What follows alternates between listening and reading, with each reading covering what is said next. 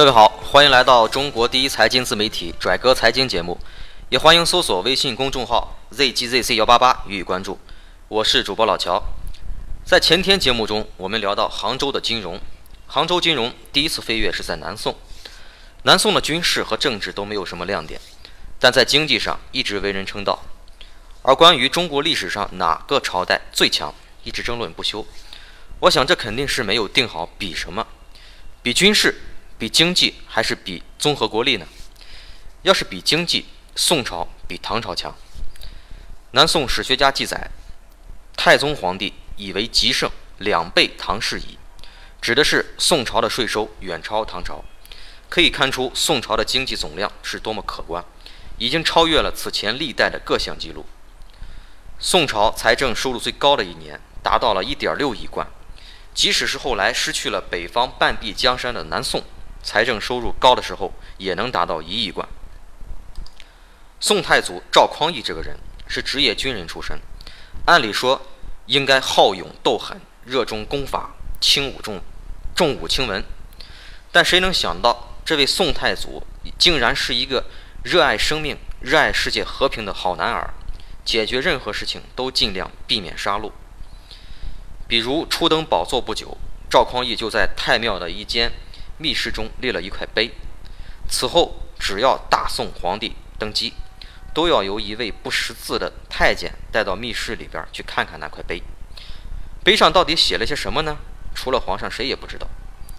直到有一天金军攻破了汴梁城，打进了太庙，才真相大白。碑上赫然书写着三条，大致的意思是：第一，不杀柴氏子孙。这个柴氏子孙是指后周的后裔，如果他们谋反，就在监狱里让他们自尽，不能公开杀掉。这说明宋太祖做事不太绝，并且比较低调。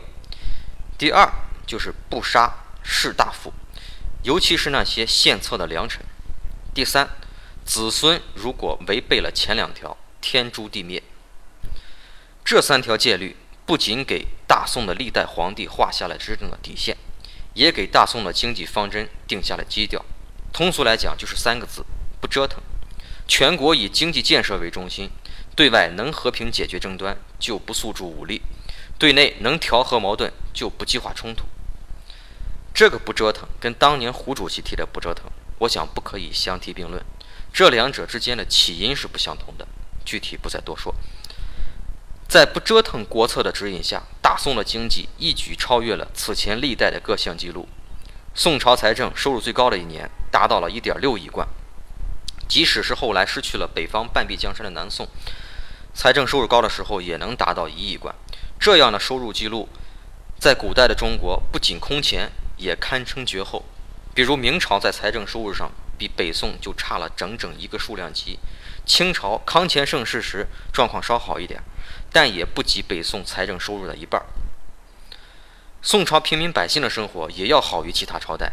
司马光曾经痛心疾首，感叹世风日下，连农夫走卒都穿丝质的鞋子，实在是太奢靡了。看看《水浒传》里那一百单八将上水泊梁山的原因，有因杀人放火来的，也有因触犯朝廷律法来的。有游手好闲图快活来的，就是没有穷困潦倒吃不上饭来的。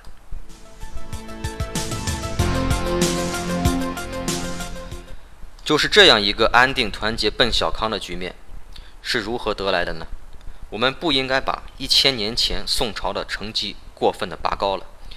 这个朝代的经济基础还是广大的农民，这些农民上交的皇粮和税款。支撑起了大宋的江山社稷，骨子里大宋还是很传统的。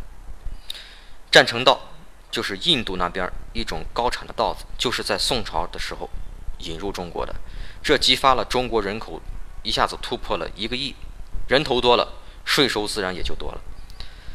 但在经济上，宋朝和其他的朝代相比，有两个亮点，第一个是开源，就是海外贸易搞起来了。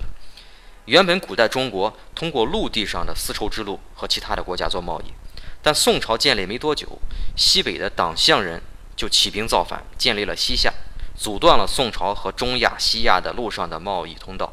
不得已，宋朝的对外贸易转向了东南的沿海。也就开辟出了繁荣的海上丝绸之路。宋朝先后在广州、杭州、还有宁波等沿海十几个城市建立了市舶司，专门管理海外贸易。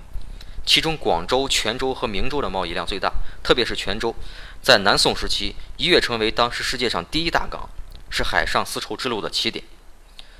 宋朝出口货物包括丝绸、瓷器、糖、纺织品、茶叶和五金；进口货物有象牙、珊瑚、玛瑙、珍珠、乳香、安息香等。南宋的时候，每年通过市舶司获得的税收已经达到了两百万贯，占到了全国财政收入的百分之六。这只是官方的收益，民间也有许多人从事海外贸易，获利非常丰厚。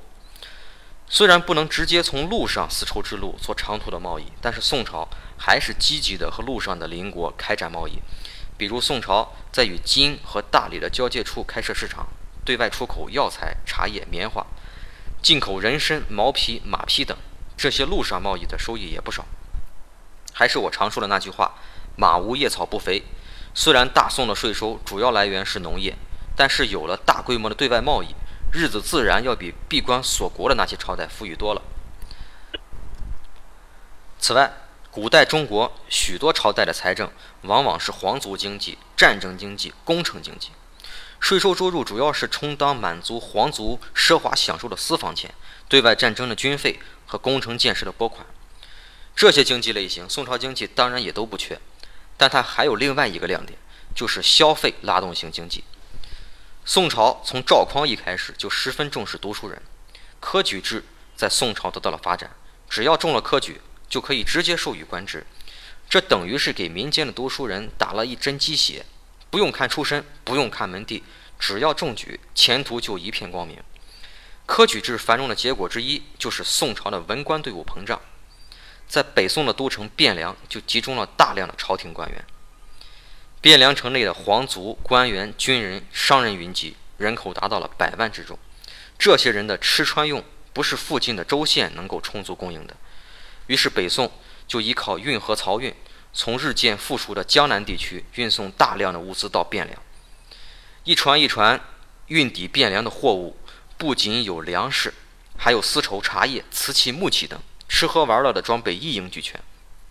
当时欧洲还处于中世纪的黑暗之中，美洲的玛雅人还在丛林之中东跑西颠，而大宋的汴梁城就像地球上文明的第一灯塔，照耀着四夷蛮荒之地，令四方心神向往。汴梁城庞大的消费力和强大的购买力，刺激了全国各地的生产力。宋朝和古代许多重农抑商的朝代不一样。他对商人的限制相对宽松，并不惧怕商人做大之后威胁皇权，而经商获得的利润要比务农高出许多倍。手工业、商业发达的国度，自然要比畜牧业、农业发达的国度富裕。宋朝的手工业、商业的发达程度，在历朝历代中堪称高峰，所以说宋朝国富民强。感谢收听今天的拽哥财经节目，更多互动，欢迎搜索微信公众号 zgzc 幺八八。我们下期再见。